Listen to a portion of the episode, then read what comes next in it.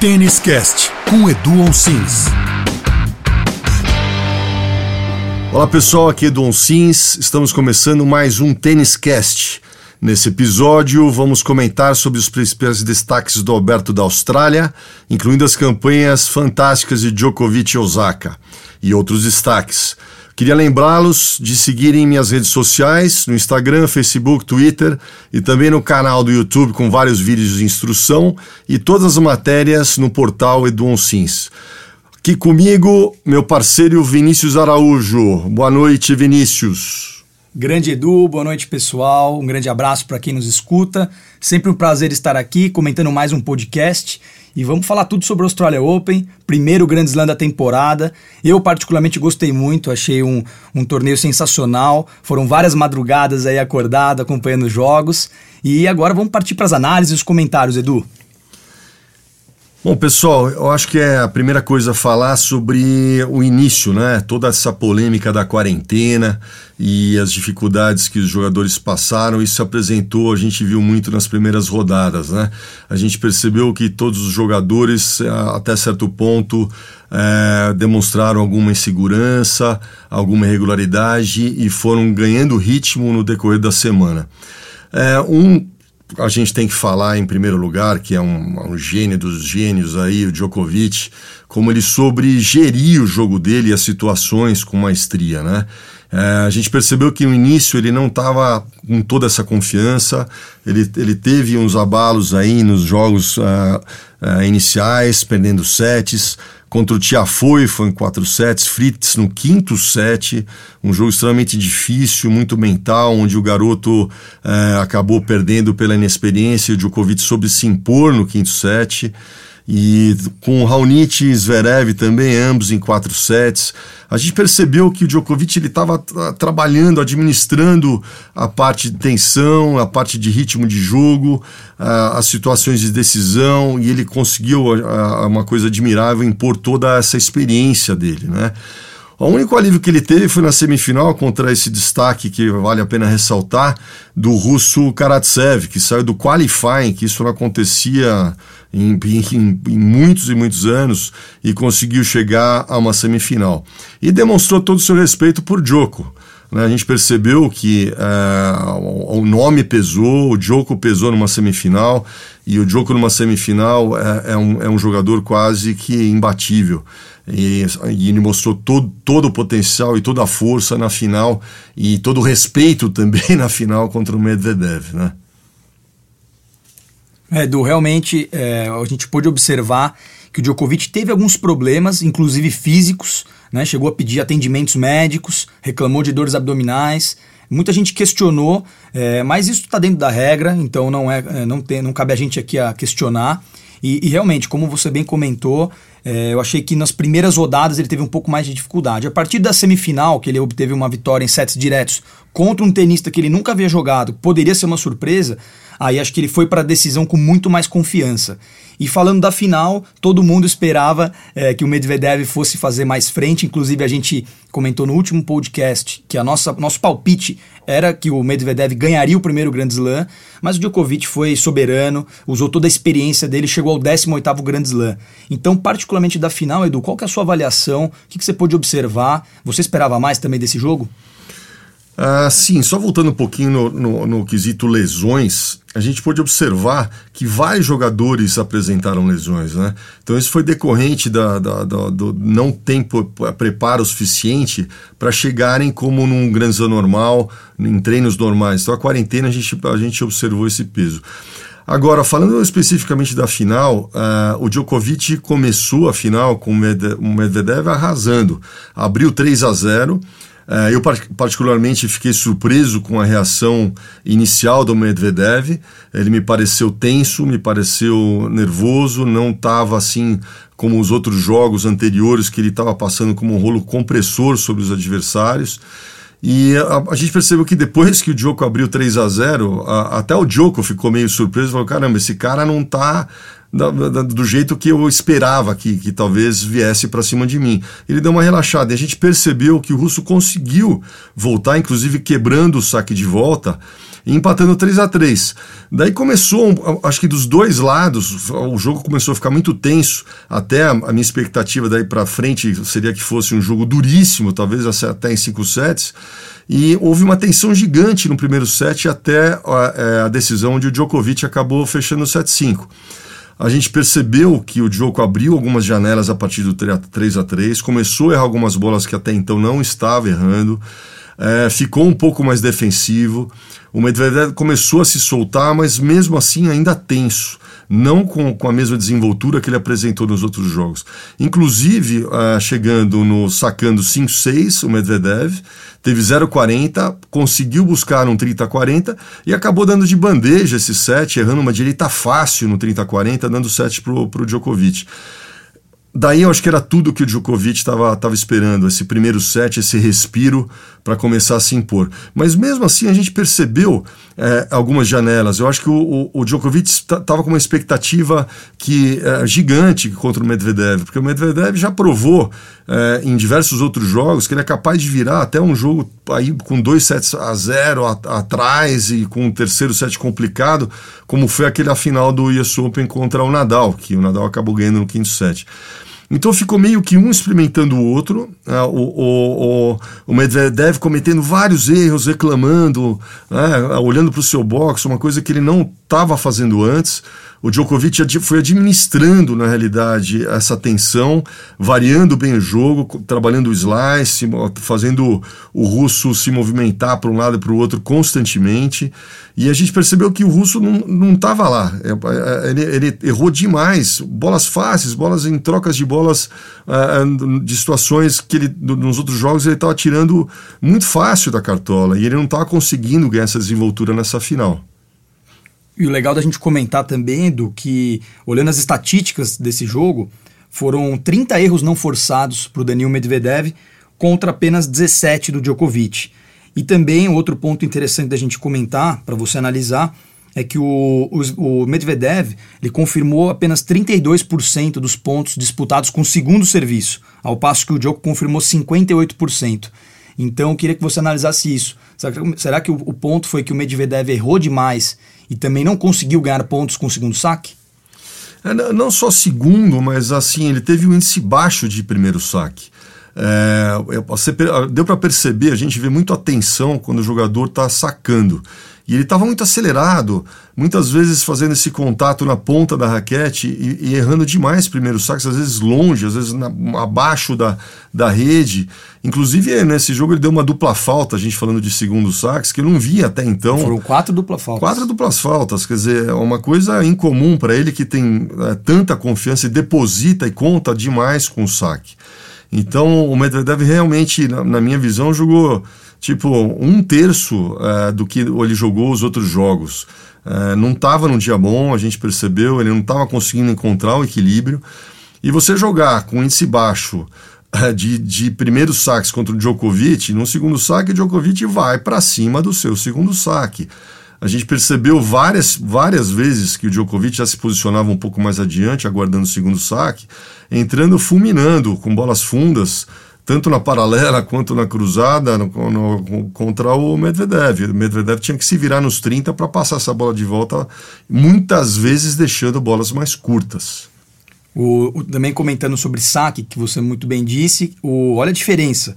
No, na semifinal contra o Tsitsipas, Medvedev disparou 17 aces, ao passo que na final foram apenas 6. Então foi o que você falou. Você acha que isso é de dia ou pode ser um pouco da confiança? O que, que, que será que pode ter acontecido do pro saque do Medvedev não ter performado tão bem como nos outros jogos? Ele, ele claramente não estava tão relaxado, tão tranquilo como nos outros jogos. Para você sacar bem, você tem que estar tá relaxado, você tem que estar tá tranquilo, né? o time de você somar as alavancas e chegar no momento certo lá em cima você necessita de relaxamento, né? Você tem que estar tá, uh, estável emocionalmente, você tem que estar tá com o braço relaxado para somar as alavancas e chegar direitinho lá. Quando você está afoito, a tendência é você chegar antes da hora e começar a bater, na, principalmente na ponta da raquete, onde você não tem a mesma desenvoltura e você vai ter um índice menor de primeiros saques. Né? E foi isso que aconteceu nessa final. E você está com, com índice baixo de primeiro saque, jogar com o segundo saque contra o Djokovic, que tem a melhor resposta de saque considerada de todos os tempos, complica a vida. Com certeza. Mais um dado é, interessante: justamente Djokovic, nove títulos do Australian Open, 18 títulos de Grand Slam e 82 troféus de campeão na carreira. Então, a gente vê ele em plena forma física, como você até comentou na sua matéria, que está no portal eduonsins.com, é, o Djokovic está longe de se aposentar. Então, o que esperar do Djoko daqui para frente? Você acha que vem mais títulos de Grand Slam, mais grandes conquistas aí pela frente? Olha, com certeza vem. Ele é um, ele é um cara muito ambicioso. Uh, ele tem como alvo aí, com certeza, o Nadal e o Federer. Ele está dois títulos para buscar o recorde dos dois e, e, se igualar em 20 Grand Slams.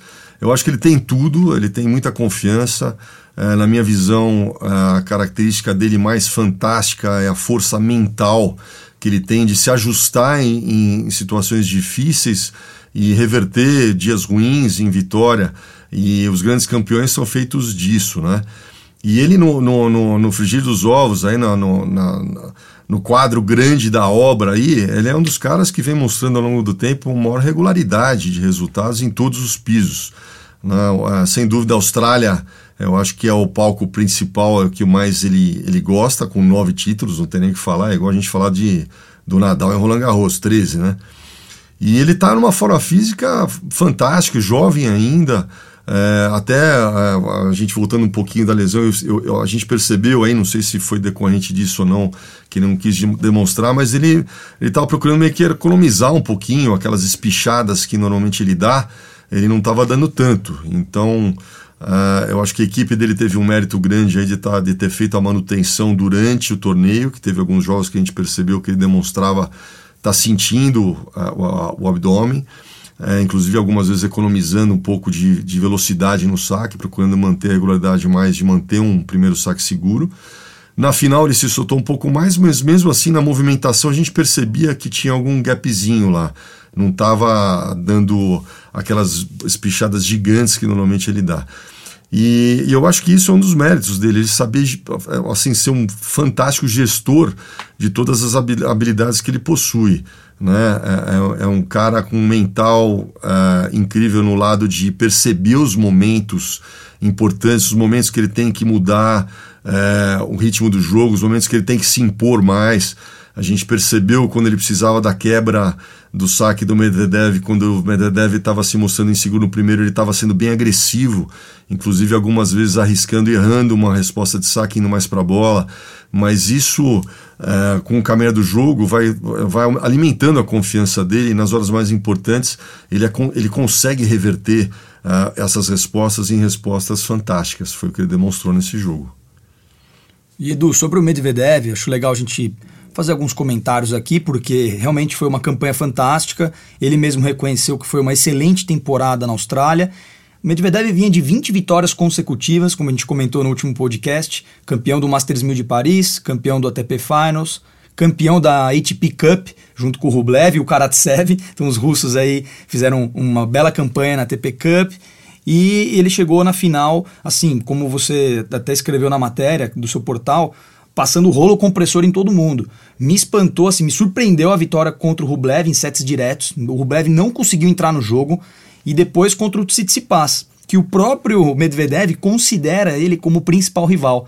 Teve uma entrevista coletiva que o Medvedev falou, né, perguntaram para ele qual que é o seu principal rival no Tour. Todo mundo achou que ele ia falar Djokovic ou Nadal, ou... aí ele falou não, o Stefanos Tsitsipas, porque eles já tiveram grandes confrontos, inclusive teve um jogo em Miami 2018 que saiu faísca, eles brigaram no final do jogo, deu treta, mas são grandes rivais. E o que aconteceu na semifinal? Stefanos vinha de uma vitória fenomenal sobre o Nadal, daqui a pouco a gente também vai comentar sobre isso mas ele passou o trator no Stefanos e chegou com muita moral. É, uma última curiosidade legal também foi na premiação, que eu particularmente achei de muita humildade, muito carisma do, do russo, do Medvedev, que ele contou uma pequena história dizendo que, no, no momento da premiação, né, dizendo que o Djokovic, quando ele era quando o Medvedev era 500 do mundo, o Djokovic foi treinar com ele. E ele achando que o, que o Djoko nem ia olhar na cara dele, e pelo contrário, é, foi super simpático, tratou ele como se fosse um amigo. Achei legal ele trazer essa pequena história ali diante de todo o palco, ali na Rod Laver Arena. E, e depois o Djoko reconheceu, gostou, até brincou, falou: pô, vamos falar mais, vamos ver se a gente marca treinos, porque ambos moram em Mônaco. Então, esse foi o resumo de uma campanha muito boa do Medvedev. O que, que você pode complementar sobre isso? Olha, a gente analisando os resultados, ele teve só um jogo duríssimo contra o Kajo, Kajovic, né, o, que acabou ganhando Krajinovic, né, que acabou ganhando no quinto set, um jogo duríssimo. E nos outros jogos, ele, assim, uma confiança incrível, 20 vitórias seguidas em quadras duras demonstra a, a, como ele se sente em casa na quadra dura, né? Esse foi um dos motivos que, que eu apostei minhas fichas nele na final. E agora você vê isso que você comentou é interessante, dele citar isso na entrega de prêmios, o que aconteceu quando ele era 500 do mundo e, e ele, ele elogiou né, o Djokovic. Você percebe o respeito que está implícito aí, né? E sem dúvida isso na cabeça dele numa final lá atrás uh, tem um peso. E a gente percebeu esse respeito. Ele, ele não conseguiu performar do mesmo jeito que ele performou nos outros jogos, sem dúvida. Na relação de Tsitsipas, uh, eu também esperava um jogo uh, duro, mas tinha minhas ressalvas pela, pela dificuldade, pelo fantástico jogo que o Tsitsipas teve contra o Nadal, aquele jogo virando de dois sets uh, atrás, e, e, e, ele mesmo, interessante como o Tsitsipas comentou, que a partir daí ele, ele parou de pensar em resultados, ele começou a, ter, a tentar sentir prazer no jogo, deixar o, o jogo fluir e todo o seu potencial aflorar.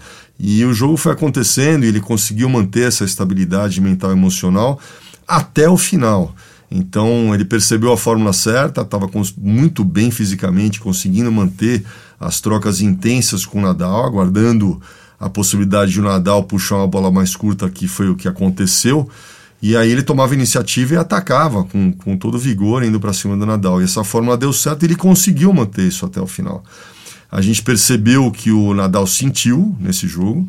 É, ele sentiu que ele não tá, estava conseguindo achar uma porta de saída e que o Stefano estava muito firme é, de fundo de quadra com bolas profundas e uma hora ou outra ele acabava errando ou acabava deixando uma bola curta proporcionando uma oportunidade para o Tsitsipas ir para cima. Pena, é, assim, eu torço muito pro, falando ainda do Tsitsipas, eu acho que é um jogador completo, é, tá maturando ainda, eu penso que ele, ele é, pode ser um grande detentor aí de Grand Slam, e aguardando os próximos capítulos aí, toda essa moçada, porque agora não é mais Big Three, né, acho que tá, a gente não tá vendo o tempo inteiro mais é, Nadal e Djokovic chegando numa final, o Federer agora na expectativa de ele voltar outra vez ao circuito, é, essa moçada toda tá chegando junto. Então, tá, tá, complicando. Eu acho que 2021 vai ser meio que um pouquinho. É, não vai ser mais Big Three aí. Eu acho que de repente vai ter uns Big, uns big Five é, nessa história. Sabe, Vamos ver. O, o bacana é que também no final do ano a gente viu essa transição se concretizar com o Masters 1000 de Paris, a TP Finals. Então, o Djokovic Nadal não chegando na final. A TP Cup também não conseguiram esse ano. A Australia Open Grand Slam muda. E Edu, para a gente finalizar esse quadro do, da, da, chave masculina, queria que você dissesse assim, quais foram as decepções? Quem você achou que poderia ter performado melhor? Zverev, Dominic Thiem, que acabou caindo para o Grigor Dimitrov, depois daquela vitória sensacional contra o Nick Kyrgios. Também achei que o Zverev poderia ter feito mais frente com o Djoko, pois estava jogando bem. O que, que, você pode comentar desses outros atletas? Olha, eu acho que você citou os dois que, que uh, eu também apontaria. O Tim, eu esperava muito mais dele. É, eu acho que é um jogador que é, é cara para chegar em final, para ganhar a Grand Slam como já ganhou, né? E o Zverev é sempre aquela, aquela incógnita de quando que vai começar a tremedeira, né? O cara joga um tênis fantástico, um potencial incrível, já está sempre aí entre os, entre os cinco aí do mundo, e na hora do, do, do Grand Slam chega no, no jogo do, do, do vamos ver de decisão, Muitas vezes até ele sai na frente jogando um tênis incrível. E, e ganhou algum... o primeiro set, né? Do Djokovic, saiu na frente. Jogo, saiu na frente e de repente o cara entra numa, parece que uma crise de pânico. A gente vê até a feição dele mudando. Ele começa a ficar mais pálido. Isso se reflete demais no saque dele quando ele começa a, a, praticamente empurrar o segundo saque quando ele erra o, o primeiro saque. E em todo o contexto, porque ele fica totalmente defensivo, ele dá dois passos para trás, Zé, não usa toda a agressividade e todo o potencial dos golpes que ele tem e machuca muito quando ele está sendo agressivo. Os golpes começam a ficar curtos, ele se torna outro jogador, né? Então acho que esses jogadores todos estão maturando, estão tentando resolver seus fantasmas interiores e observar esses momentos e tentar superar. Né? Todos os jogadores no, no, no, no way up, né, para chegar lá no primeiro, segundo, terceiro lugar, eles passam por, por, por essas, esses ajustes finos, acho que todos eles, né.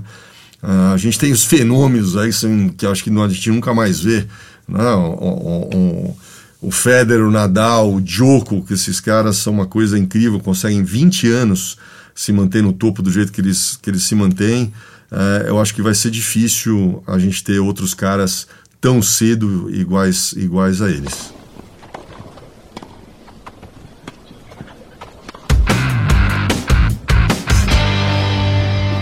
E falando do feminino agora, a minha sempre favorita Samurai Osaka. Que torneio, hein, Vini? Realmente foi impressionante, né, Edu? A gente fez o podcast da primeira semana, comentamos, e justamente a análise que nós fizemos foi o que mais ou menos concretizou, né? A gente comentou da Bart, que era a grande favorita, número um do mundo, acabou tropeçando, daqui a pouquinho a gente vai analisar também a campanha da Bari, mas sem dúvida, na Samurai Osaka e Serena Williams era o confronto mais esperado e aconteceu. E Osaka mais uma vez saindo vencedora.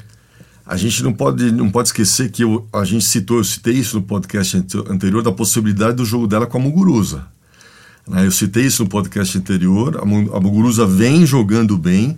Verdade, antes é, da Serena teve a Muguruza. Foi o jogo mais difícil da Osaka, com a Muguruza tendo match point no terceiro set, sacando 40-15, a Osaka conseguiu virar. A Osaka respeitou demais a Muguruza, inclusive citado ela depois do jogo na entrevista, né, que ela sabia que uh, ela, ela tinha uma expectativa de um jogo duro, que a Muguruza é uma detentora de Grand Slam, tem um tênis fantástico, vem jogando bem. E era atual vice-campeão também, já vinha com essa com esse Já vinha com né? essa bagagem e está buscando seus melhores resultados. Ela está faminta e ela está se perdendo um pouquinho na hora de concluir os jogos importantes da Muguruza. Então acho que essa ansiedade um pouquinho de voltar aos, aos grandes títulos está pesando um pouco a Muguruza, mas eu acredito que ela consiga resolver isso num curto espaço de tempo. Ela está num caminho muito bom e está jogando um tênis bom, muito bom. Ela, a Muguruza teve match point, e ela sacou não pro conseguiu. Saco, sacou em 5-3, se eu não me engano, Sim, pro, pro jogo. pro jogo. O que, que você acha que pode ter passado na cabeça dela, Edu? E uma tenista já considerada experiente, que é a Muguruza. Sim, mas é complicado. Quando a jogadora fica um tempo sem grandes resultados e ela começa a buscar, isso tem uma ansiedade implícita aí que pesa. Principalmente quando você está jogando com uma jogadora como a Osaka, que é uma grande favorita ao título, como acabou demonstrando e ganhando. Então toda essa expectativa, por mais que você tente filtrar, é, é, ele pesa. E, e, e, essas jogadoras sabem que se ela abrir uma porta, no caso, para a Osaka, a Osaka vai, vai entrar nessa porta e vai, e vai usar o melhor possível, né? E foi o que a Osaka fez. Num dia difícil, onde ela cometeu vários erros não, não forçados como Guruza, ela soube meio que administrar e quando ela teve a chance de ir lá abocanhar, ela foi lá e conseguiu ganhar da Muguruza. Você né? acha que às vezes as tenistas que enfrentam a Osaka, às vezes pensam que do outro lado tem uma tenista muito fria e com mental muito sólido, porque a Osaka ela, ela é de pouca expressão na quadra, ela tem uma concentração que eu julgo acima, às vezes, de outras tenistas. Você acha que a adversária pensa, pô, do outro lado tem uma, tem uma samurai ali muito calma, muito concentrada. Você acha que passa isso também ou não? Ah, com certeza, porque a, a, a, a samurai Osaka, que a gente chama carinhosamente, ela é muito focada, muito concentrada e muito intensa. Eu acho que o que diferencia a Osaka da, das outras jogadoras, muitas vezes, mesmo ela começando um jogo errando um pouquinho mais, ela não para, ela não deixa de, de manter a intensidade. Ela busca mover mais a, as pernas, ela se motiva constantemente, e na hora que ela começa a encaixar um winner, dois winners, ela engata o turbo, é difícil de segurar. Aquele forehand realmente é um dos melhores forehands hoje, tirando da Serena, né? O é, que, que você pode também comentar sobre os golpes da Osaka e já emenda sobre o grande jogo do feminino que foi Serena versus Osaka, né? Tem, As duas rainhas aí, a é, nova e a antiga. Tem uma situação é, interessante, é, engraçada no, no, nesse lado da Osaka enfrentar a Serena. A, a Osaka adora jogar com a Serena. Ela, ela, o jogo encaixa, ela tem o prazer de estar na quadra com a Serena. Eu acho que assim ela sente que se ela perder para a Serena, tudo bem. Ela está jogando com, com a, a ídola dela aí de, de, de pequena, e, e, ídolo né, dela de pequena. E, e ela joga à vontade, joga com desenvoltura e vai soltando mais o braço. O jogo da Serena favorece a Osaka, porque essa bola rápida, é, com, com peso na altura da cintura, é tudo que a Osaka gosta de que venha para ela. E, e, e, ela, ela bate na bola sem medo de ser feliz é, com a Osaka, com a Serena. Apesar da Serena ter melhorado, o condicionamento físico dela, tá, deu uma emagrecidinha, está chegando em bolas que não chegava antes, mas o ritmo da Osaka com ela foi impressionante. Foram dois sets fulminantes, a Osaka errou muito pouco e merecidíssima vitória da Osaka contra a Serena, Serena Williams. Foi implacável. Sem dúvida. E Edu, voltando um pouquinho, comenta sobre as vitórias da Serena, justamente nas, nas oitavas e nas quartas, contra Sabalenka e contra Simona Halep. Duas adversárias que vinham com ranking melhor, e a Serena, como você disse, é, demonstrou uma forma física mais apurada, jogou bem e venceu esses dois jogos, contra Sabalenka e Halep. O que, que você achou ali? O que, que você avaliou desses jogos? Olha, o jogo que me chamou mais atenção entre esses dois jogos, é, onde ela enfrentou é, muito mais dificuldades, foi com a Sabalenka. É, a Zabalenka vem de resu bons resultados, está jogando um tênis muito bom. E o que me impressionou foram as bolas que a Serena conseguiu chegar, principalmente com aqueles foreigns uh, fulminantes da Zabalenka. Ela se espichava e fazia a Zabalenka mais, bater sempre mais uma bola. E isso fez, a, fez acho que a diferença no jogo para a Serena estar tá ganhando aí no terceiro set, duríssimo 6-4. Contra a Halep, a, a Serena se impôs totalmente. Uh, eu, eu não gostei da, da performance da Halep, eu achei ela ela assim um pouco fora de ritmo. A gente, a, a, o jogo da Halep ela, ela precisa de muito ritmo, ela precisa de muita constância e muita confiança e ela tem que ir mais para as bolas. Quando ela pega uma jogadora que se impõe demais e ela não consegue reverter essa situação, isso fragiliza demais o jogo da Halep. E a, e a Serena tem esses componentes com, com tanto saque, pra, que para mim é, é a mecânica mais perfeita do tênis mundial. A gente pode incluir masculino e feminino aí. Eu acho a, a mecânica do, da, do saque da Serena incrível. E o peso de bola direita, esquerda, com bolinha na cintura, uh, não tão uh, agressiva da Halep, é, é, tudo que a Serena quer para disparar o winner atrás de winner. E foi o que aconteceu nesse jogo com a Halep. Eu esperava um pouco mais desse jogo, como você também falou, porque a Halep vinha de uma vitória muito contundente contra Iga Swiatek na rodada anterior. A, a, polonesa chegou a ganhar o primeiro set, eu, eu, lembro que eu assisti esse jogo, ela jogou muito bem o primeiro set, só que aí deu meio que um apagão e achei muito interessante da Halep, foi super inteligente de mudar a estratégia. Ela estava indo para trocação plena e não estava conseguindo, porque a bola da polonesa estava um pouco mais pesada. Ela começou a variar, dar uns spins mais altos na esquerda. E aí, depois na coletiva, a, a Iga comentou e falou: mérito total da Simona, que mudou a estratégia e eu me perdi. Eu não estava com essa experiência, não tinha essa bagagem para saber me adaptar. Reconheceu a derrota, né? Elas, o último confronto entre elas tinha sido um atropelo da polonesa em Roland Garros. A Halep devolveu, mas infelizmente acabou derrotada para Serena. É, você quer fazer algum comentário sobre é, a Iga? A, a, a Iga é uma jogadora fantástica e ela é muito novinha, ela tem só 19 anos. Então, a, fenômeno essa, essa, essa vitória de Roland Garros, mas eu, eu penso que ela ainda está é, acumulando experiência, principalmente quando, quando de, em outros pisos. Então, é, faz parte isso. E é uma jogadora que está tá super esforçada, está se dedicando, tem um potencial gigante a gente pode esperar muito da Iga ainda. E ela tem humildade, né? Ela, Acho legal, humildade é a cabeça ah, boa de reconhecer, tipo o Sinner, sabe? Tipo, perdi, aprendi com a derrota exatamente. e vou trabalhar mais para voltar melhor. Né? A gente vê pela, pela própria entrevista que você citou, a cabeça boa que ela tem, né? Então essa menina ainda vai ganhar muita coisa, sem dúvida. E Edu, pra gente finalizar, comenta sobre a final todo mundo, obviamente, já esperava que a, a, Osaka era a grande favorita na decisão contra a Jennifer Brady, que foi uma surpresa. Ela veio ali na chave na parte superior e, e eliminou a Carolina Muchova, Mukova, como a gente pode dizer, a tcheca, que foi algoz da Ashley Barty.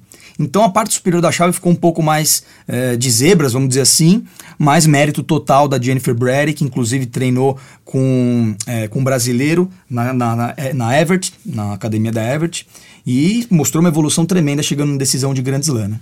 É. Primeiro falando um pouquinho da Muchova, eu acho ela uma jogadora incrível, um talento incrível, ah, uma capacidade de decisão fantástica, golpes potentes. A gente pode esperar muito da Muchova, né? A Brady é, é uma graça jogando, né? Uma jogadora versátil, saca muito bem, tem versatilidade de, de forehand, joga fundo, abre ângulo, usa o slice, vem à rede. Eu acho que é uma jogadora extremamente talentosa e muito gostoso de assistir ela jogar. É, Osaka, eu acho que é, chegou na final no ritmo que ela tá, difícil de segurar. A gente percebe um pouco, as duas uh, vivem nos Estados Unidos, Osaka e Brady, e elas treinam mais ou menos perto uma da outra aí, né? O, só que voltando à informação que eu achei aqui, muito, uma curiosidade muito interessante. A Jenny Brad foi treinada pelo Ailton Borges. É, de Brasília. Ailton, Ailton Borges, Borges ah. na Everett Tennis Academy. Ah, que legal. E assim, uma baita evolução, porque uma tenista que era cabeça de chave número 22, chegar na decisão já ah. foi uma baita conquista. É né? um baita de um resultado. Parabéns para o Ailton aí também, que deve ter com certeza é, feito um belo trabalho com ela. Mas é, tem o peso da final também, né? E o Osaka já vinha, já tinha mais experiência, né? O Osaka já, já, já tinha ganho o Aberto da Austrália, é, já, ela está consagrada, ela veio para a final num ritmo incrível, ganhando da, da Serena Williams, e ela soube se impor, ela não, ela não deixou, é, foram, foram pouquíssimas as, assim, as, as janelas que a Brady teve, e, e a, abriu a porta para Osaka, ela vai para cima, ela jogou muito intenso, ela estava com uma estratégia bem definida de não ficar muito nas trocas de bola com a, Brady, tentando movimentar e ir para o winner assim que sobrasse. E foi isso que ela fez com a Brady. Né? A Osaka, incrível, a, intensidade e confiança que ela vem acumulando torneio atrás de torneio. E aquilo que eu mencionei, né? Ela só tem 23 anos e já ganhou quatro Grand Slams, dois US Open, dois Austrália. Então eu quero ver ela uh, melhorar mais no Saibro. Eu acho que ela pode uh, vir a ganhar Roland Garros também, uh, aprendendo a jogar um pouco mais, tendo um pouco mais de paciência, talvez nas trocas de bola, aprender a talvez subir um pouco mais a bola quando precisar no saibro, mas sempre jogando bem ofensiva. Uh, a gente pode esperar ainda muito do Osaka, acho que tá, ela está no início da carreira dela. Uh, tem pelo menos aí um, uns, uns 10 bons anos para jogar aí e conquistar muita coisa ainda. E a Brady também, espero que ela continue nessa, né, nessa ascendente, porque é uma jogadora versátil, muito gostoso de assistir ela jogar, é, simpática, é, muito confiante. Tenho certeza que ela vai voltar para casa mordida e vai trabalhar bem forte. E vamos aguardar os próximos torneios para a gente observar.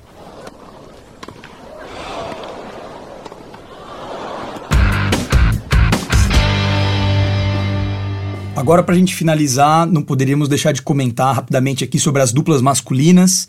É, Bruno Soares e Jamie Murray, reeditando aí a parceria novamente, voltaram a jogar juntos, fizeram uma preparação fantástica, foram campeões do ATP 250 de Melbourne, antes do Australian Open, e chegaram na semifinal. Acabaram perdendo para os tenistas que eram os atuais campeões, o Han e o Salisbury. Inclusive, os dois chegaram também na, na semifinal de duplas mistas. É, o norte-americano e, e, o britânico jogaram muito bem, foi um jogo equilibrado. Bruninho e Jamie saíram na frente, mas acabaram levando a, a, a virada. E saindo do Australian Open com um saldo positivo, né? Do semifinal, né, no primeiro grande slam deles juntos novamente. O que, que, você pode comentar dessa grande dupla que é Soares e Murray? É, eu acho muito, muito interessante é, comentar a situação, né? De eles terem é, terminado um tempo atrás a dupla de tanto sucesso como se tivesse um casamento e precisasse de férias conjugal. então, é, eles deram muito certo no passado. É, engraçado que o Bruninho escolheu um outro canhoto para jogar nesse, nesse espaço de tempo. É, voltou com o Murray. Acho que conversaram e falaram, não, cara, vamos lá, vamos outra vez, porque a gente acho que a gente se entende aqui. E eles vêm mostrando isso. Eu acho que o casamento dos dois é fantástico na, na dupla. Eu acho que tem tudo a ver aí eles terem voltado. E fantástico resultado semifinal. É, Bruninho demonstrando ser um cara, é o cara de ponta, é o cara que, para mim, dita as regras no, no, na, na, dupla, na estratégia da, da parceria. E a gente pode esperar muito deles. Né? Enquanto espero que Bruninho se mantenha saudável, é, ambicioso no bom sentido, que dá para ganhar muita coisa ainda. E com Jimmy Murray, com Jamie Murray que já, já tiveram diversas conquistas aí, né? Vamos, vamos ficar na torcida. Com certeza. O próximo torneio deles vai ser o ATP 500 de Acapulco, depois Masters 1000 de Miami. Eu acho que essa dupla vem muito forte esse ano para brigar por grandes títulos. E apenas para complementar, os campeões de duplas do Australia Open foram Dodig e Polasek, uma dupla que era cabeça de chave número 9, mas vinham jogando muito bem, já tem, eles vêm jogando junto há um tempo e venceram Han e Salisbury. Então, assim, 6-3, 6-4 na decisão. Achei que foi uma, uma vitória super contundente. Do Dig, que jogava com Marcelo Melo. E uma curiosidade aqui, para quem nos escuta, é que o, o Pavic, que era o parceiro do Bruninho, ele que pediu para encerrar a dupla com o Bruno e porque ele quer jogar com o Mektic, que também é croata, para eles já se prepararem para as Olimpíadas. E é, todo mundo até pensou que o Bruno e o Melo poderiam tentar voltar a jogar juntos, para já pensando também em Tóquio, mas não aconteceu. É, para finalizar, é, também Bruno Soares jogou com Luiz Stefani nas duplas mistas, muito bacana, acabaram caindo na, nas oitavas, mas foi uma, foi uma boa campanha, assim, é, uma, um início né, de uma parceria que pode vir a jogar junto, eles podem jogar juntos em slams e quem sabe nas Olimpíadas. Né? Eu acho que eles podem ganhar muito, o Bruninho e a Stefani, porque ela é uma jogadora fantástica de dupla, vem demonstrando resultado sólido atrás de resultado sólido, já está entre as 30 do mundo aí de, de dupla e, e, e, com certeza ainda vai crescer mais. E ter uma dupla brasileira mista é, é, é tudo de bom, né? Para a gente torcer, para olhar lá os brasileiros jogando e conquistando mais vitórias para a gente. É muito, muito na torcida para os dois e que dê muito certo e que a gente tenha muita, muitas vitórias pelo, pelos dois esse ano aqui. Bom,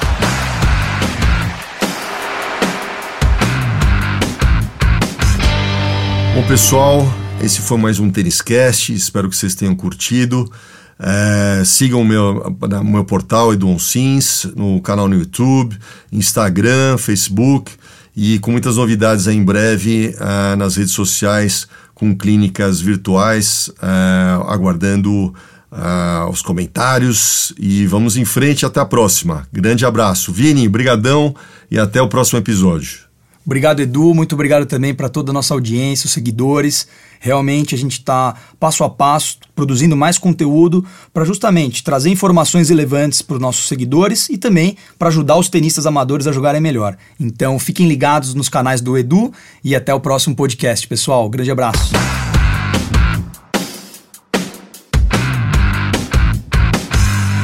Você ouviu Tênis Cast com Edu Onsins. Ouça na sua plataforma preferida: Spotify, Apple ou Google Podcasts.